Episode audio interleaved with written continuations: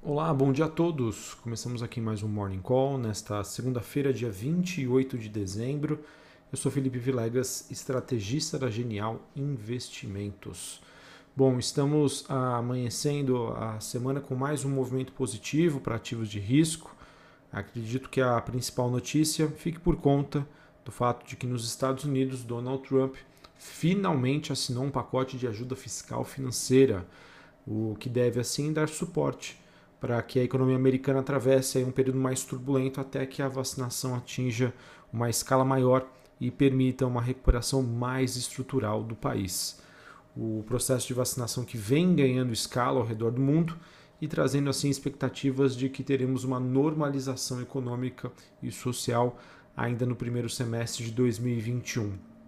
Mesmo com as notícias né, de uma nova cepa, de um, digamos, uma mutação do vírus que já teria atingido alguns países, os investidores ainda hoje seguem animados.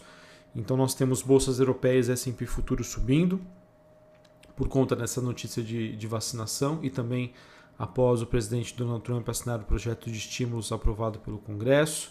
Nessa segunda-feira temos o dólar recuando ante a maioria de moedas de países emergentes e olhando sobre o desempenho das commodities, o petróleo WTI tem a sua terceira alta consecutiva e em Londres cobre e níquel é, sobem, né, perdão, né, movimento positivo então para as commodities. Então vamos é, acreditamos no caso né, que por conta desse, desse dia positivo, tanto para ativos de risco, para as commodities, isso poderia é, trazer também uma visão mais construtiva para a nossa Bolsa Brasileira.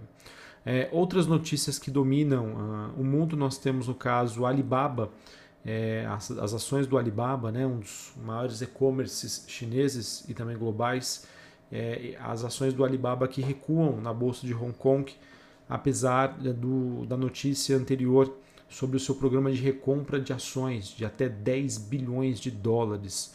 No caso, existem preocupações constantes com investigações da China sobre supostas práticas de monopólio. Então, vamos observar, né, porque de certa maneira isso contamina e pode trazer uma visão mais negativa para empresas do, e-commerce mundo afora. Não que isso necessariamente se traduza num efeito negativo para as ações aqui, mas com um investidor, como o investidor ele é global, é, o, setor pode, o setor pode ser prejudicado no mundo todo, tá? frente a esse fato. Uh, olhando ainda sobre o noticiário envolvendo o coronavírus, nós estamos observando maiores restrições que estão sendo impostas para combater a disseminação dessa nova cepa, que até o momento é considerada mais infecciosa, né? porém menos mortal.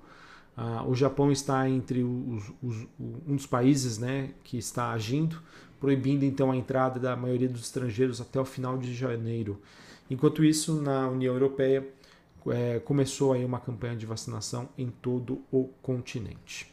No Brasil não temos novidades relevantes, né? infelizmente é, a gente é, quando envolve essa questão de saúde, né? parece que as coisas estão aqui um pouco mais devagar em relação a esse processo de vacinação global é, sem que haja uma organização aqui, uma coordenação mais efetiva.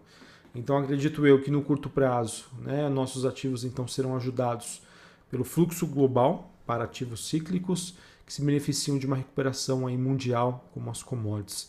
Contudo, né, sem um processo de vacinação em massa, acredito que corremos o risco aí de ficarmos para trás nesse processo de recuperação e pagarmos aí um preço elevado em um momento de menor liquidez global. Então vamos monitorar como acontece essa percepção do investidor estrangeiro em relação à vacinação aqui no país. Por enquanto a gente fica um pouco para trás, principalmente né, depois das notícias é, sobre efic a eficácia né, da vacina Coronavac.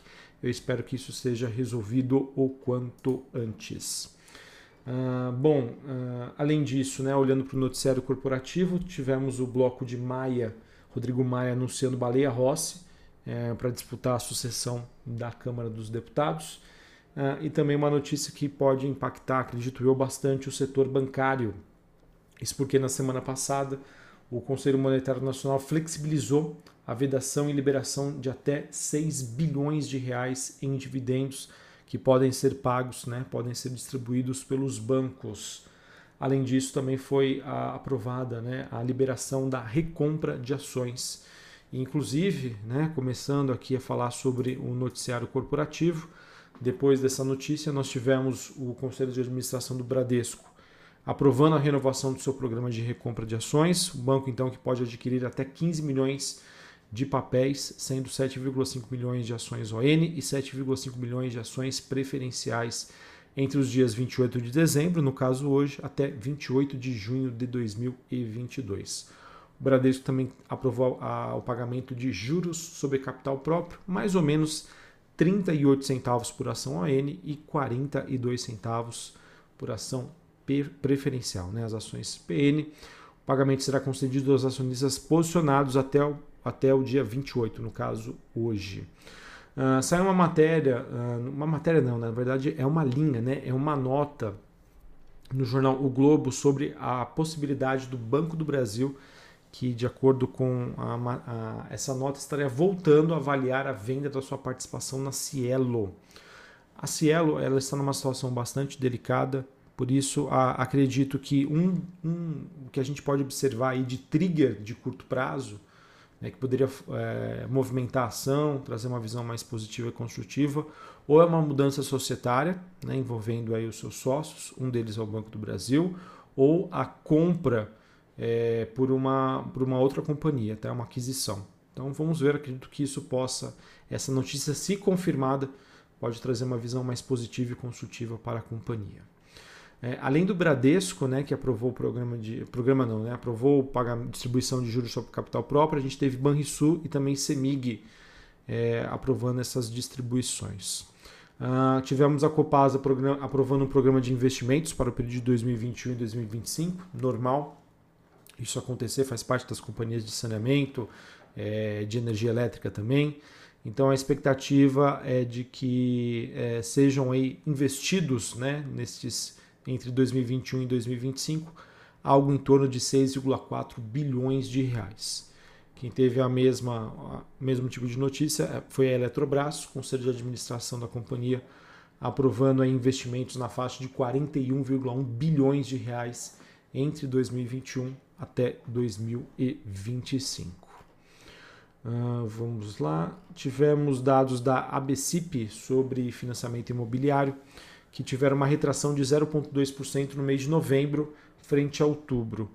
É, porém, na comparação ano a ano, ou seja, novembro de 2020 contra novembro de 2019, houve uma expansão forte de quase 78%, é, reforçando a visão bastante construtiva para o setor que segue influenciado por um ambiente de juros mais baixos e que ah, uma percepção de melhora da economia pode ainda ah, fazer com que novos investidores ou pessoas é, busquem a troca de moradia ou a compra de um imóvel para investimento.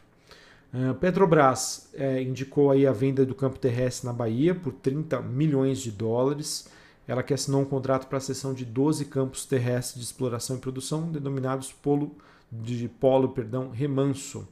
Além disso, a subsidiária Petrobras Biocombustível assinou com a empresa RP Participações ah, para venda de um contrato de, de, de ações de, por 322 milhões de reais, que correspondem a BS Bios. É, notícia positiva para a Paranapanema.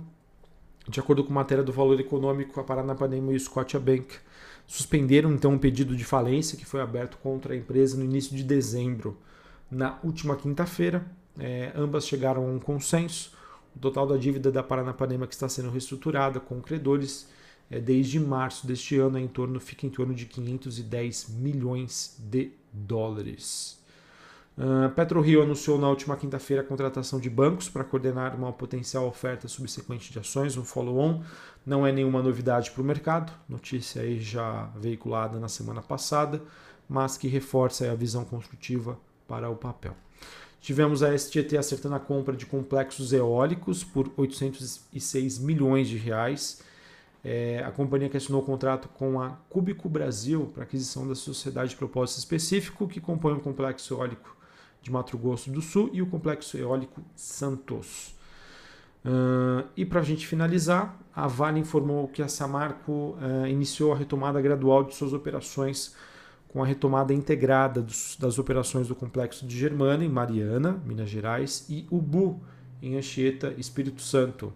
As operações iniciadas representam 26% da capacidade produtiva da Samarco. Beleza, pessoal? Então, encerramos o noticiário desta, não digo segunda-feira, né, mas nós estamos coletando aqui notícias desde do fechamento da última quarta-feira, dia 23, é, véspera da véspera de feriado, do Natal no caso. E enfim, pessoal, acredito eu que a gente segue aí para os três últimos pregões de 2020, em que nós teremos né, dia 28, 29 e dia 30. Ah, acredito eu que a liquidez será reduzida. Ah, por enquanto, o cenário, é, digamos, continua positivo, continua construtivo por conta da aprovação do pacote fiscal pelo Trump lá nos Estados Unidos. É, porém, acho que vale a pena ficar atento. Não sei se isso necessariamente faria efeito hoje, essa semana, acredito talvez que não, por conta do movimento de alta das commodities, mas o Brasil precisa avançar é, sobre a campanha de vacinação contra a Covid-19. Caso contrário, a gente fica para trás e pode ser penalizado aí por uma expectativa de um crescimento que comece a melhorar, né, que seja mais tardio, envolvendo a nossa recuperação econômica. Um abraço a todos, uma ótima segunda-feira para vocês, uma ótima semana e até mais. Valeu!